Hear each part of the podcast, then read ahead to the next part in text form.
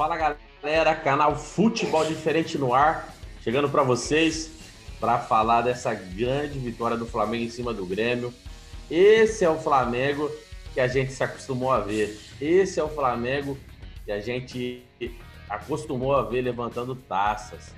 Então, esse é o Flamengo que nós gostaríamos de ver jogando todos os jogos. Vamos falar um pouquinho dessa grande vitória do Flamengo, uma vitória que foi bem tranquila em cima do Grêmio esse placar aí de 4 a 2 A gente viu aí algumas situações bem importantes nesse jogo, né? O do Flamengo que teve ali momentos no jogo é, que desceu um pouquinho mais a marcação, é, que esperou um pouquinho mais o Grêmio, mas dos 90 minutos, né? 90 e poucos minutos dos acréscimos, o Flamengo foi quem dominou mais o jogo, né? O Flamengo foi quem, quem jogou um futebol mais vistoso e mereceu a vitória de 4 a 2 em cima do Grêmio.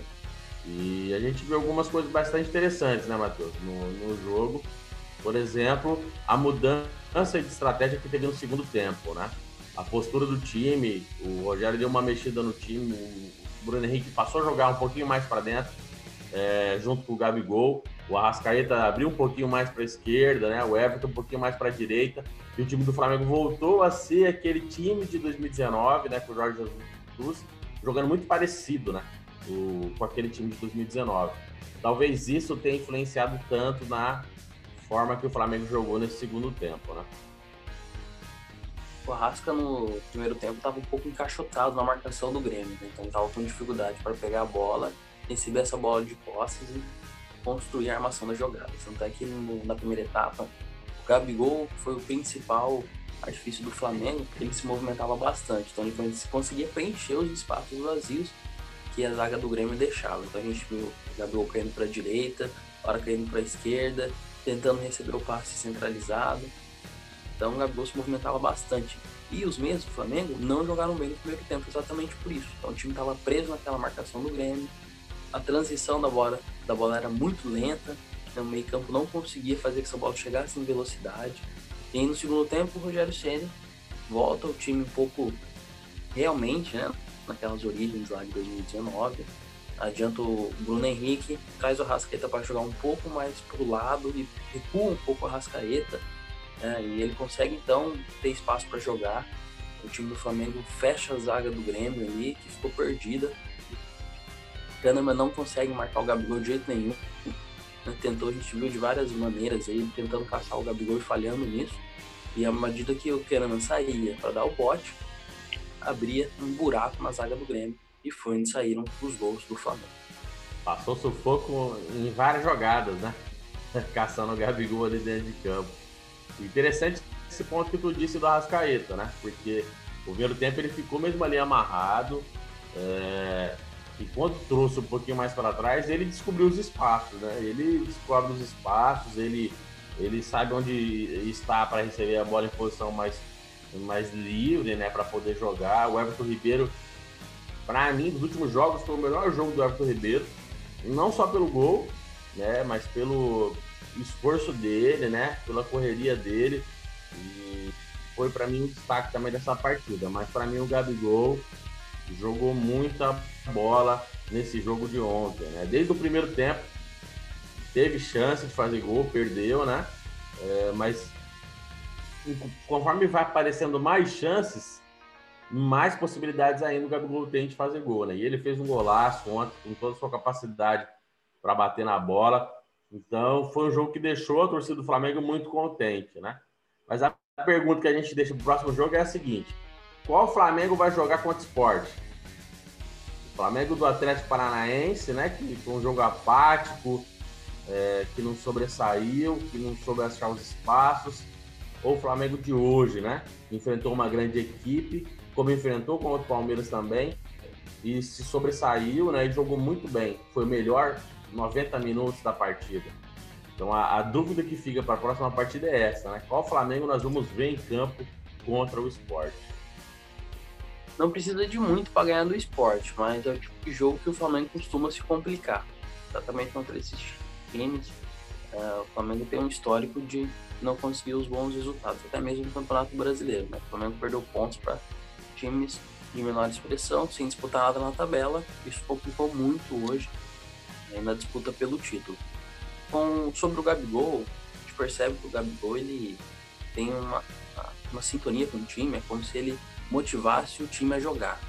Então ele, ele tem ali uma sensação que talvez nenhum outro atleta dentro do time, do elenco, consiga fazer, que é mover o time. À medida que ele está em campo, é como se ele contagiasse a equipe, ditasse o ritmo do jogo e botasse fogo no time do Flamengo e faz muita diferença. Então, é uma característica muito importante do Gabigol e nós vimos ontem isso. Ele pegou a bola, botou debaixo do braço e falou que o jogo era dele. E puxou o Flamengo naquela virada. É, gostaria de destacar aqui um, um jogo do Isla ontem, que desde o primeiro tempo fez um jogo seguro defensivamente e mesmo assim aparecendo para jogar. O Isla vinha sendo aí, recebendo várias críticas pelo rendimento, caiu bastante passa também pelo Everton Ribeiro. O Isla costumava passar e não receber a bola. Ontem o Everton tentou achar o Isla várias vezes e no último lance ali de ataque do Isla, ele acabou sendo coroado com um gol pelo passe do Vitinho. Mas o Isla, desde o primeiro tempo, não apresentou erros defensivos. Né? Até o Renato insistiu bastante por aquele lado do Flamengo. Botou Várias bolas alçadas ali, né? Naquele lado no primeiro tempo. E chamou atenção até o momento que o, o Ferreirinha conseguiu se desvencilhar de dois jogadores, e um deles o Isla. O Isla, um, um bom, um bom puxa, puxou bem a bola ali, né, num carrinho, ali, mostrou uma habilidade. Deu um arrepio, deu um arrepio um pouquinho naquele carrinho, mas, mas com é. excelência, né? Com excelência. Então, o Isla demonstrou aí uma habilidade muito boa na marcação, que é muito útil, né? Dá para ser o ponto fraco do Flamengo sempre, né? O Isla, ele entendeu isso ontem, jogou muito bem. E se ele realmente manter aí esse nível de atuação, já é o lateral direito com o maior número de assistências, lateral até mesmo, não tem nenhum outro com tanta assistência assim no campeonato, são cinco assistências e dois gols. O Isla vai conseguir aí fechar o ano muito bem essa temporada que ele chegou de estreia no campeonato. Exatamente. Eu acho que se o Flamengo encaixa nessa forma de jogar, se o Flamengo consegue é, ficar compacto, vai ser bom para o Isla também, né? Porque o Everton Ribeiro passa a jogar um pouco mais com ele. E a gente viu isso muito ontem no segundo tempo, né? Tanto que, como você falou mesmo, ele foi premiado com aquele gol, né? Pela excelente partida que ele fez, chegando bem no ataque. O Vitinho, quando entra é... no final de jogo, ele geralmente joga bem, né? É incrível isso, né? Quando ele entra no final do jogo, geralmente ele faz alguma coisa legal. Se colocar para jogar, esquece, esquece. Colocar para jogar desde o início, esquece. Então, ontem ele deu um excelente. Mas o ouviu algumas broncas do Rogério ontem, né? Exatamente. O Rogério exatamente. falou na coletiva que o Vitinho consegue recompor bem, o Muniz recompõe bem, mas ontem o Rogério puxou ele do Vitinho na marcação várias vezes. Exatamente, né? É, ele falou daquele, na, na, contra o Atlético Paranaense, né? Aí a gente viu várias vezes o Vitinho com a mão na cintura no meio campo, né?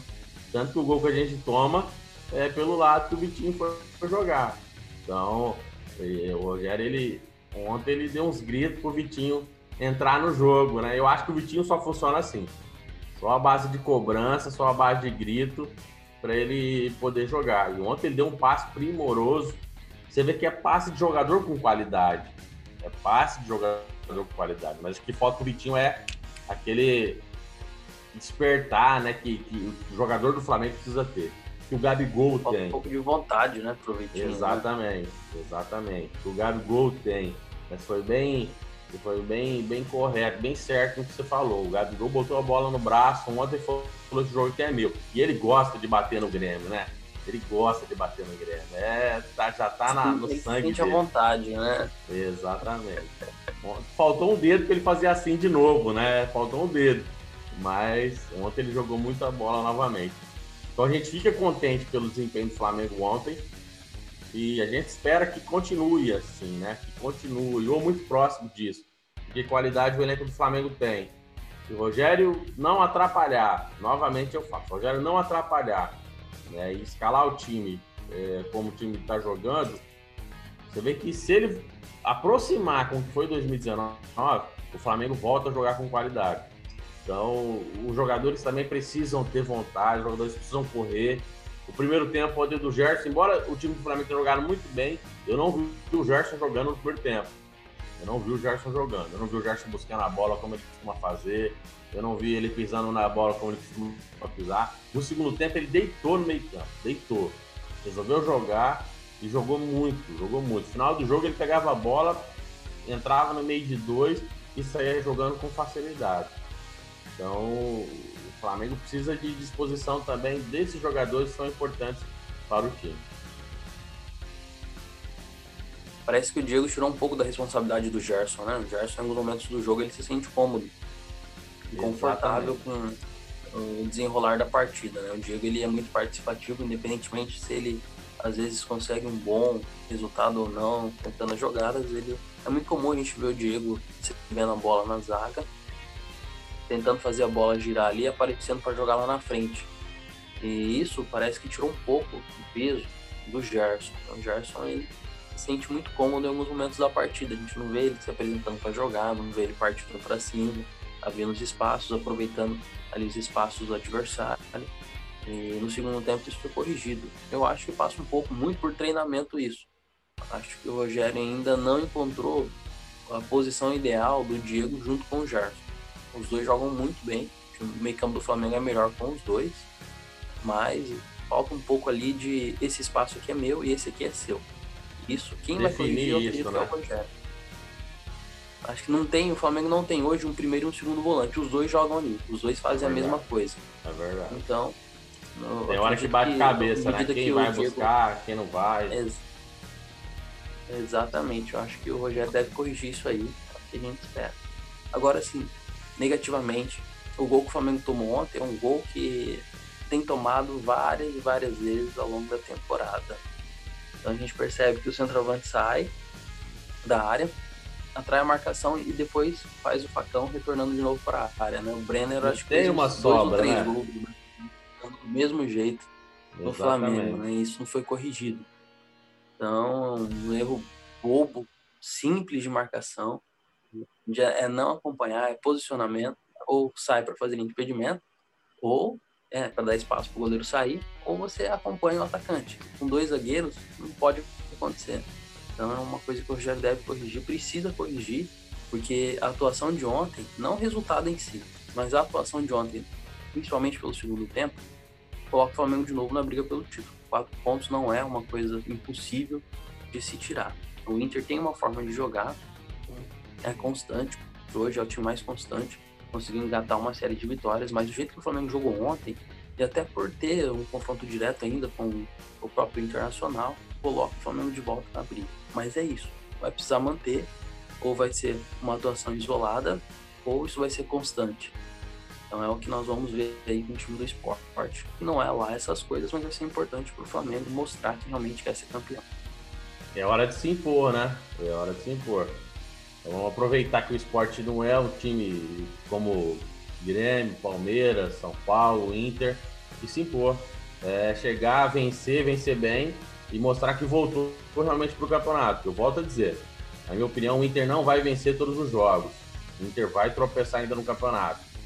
Então basta o Flamengo decidir, vou continuar no jogo ainda ou vou continuar ganhando um e perdendo o outro. Então eu acho que passa muito mais pelo Flamengo do que realmente pelo Inter, porque eu tenho certeza que o Inter vai tropeçar ainda nesse campeonato. É isso aí, galera. Canal Futebol Diferente vai ficando por aqui. Não se esqueçam de se inscrever-se no canal, de curtir e compartilhar os vídeos para que mais amigos, mais flamenguistas, mais amantes do futebol também venham assistir os nossos vídeos. Tamo junto, moçada. Um grande abraço. Logo, logo, com mais notícia para vocês. Até mais.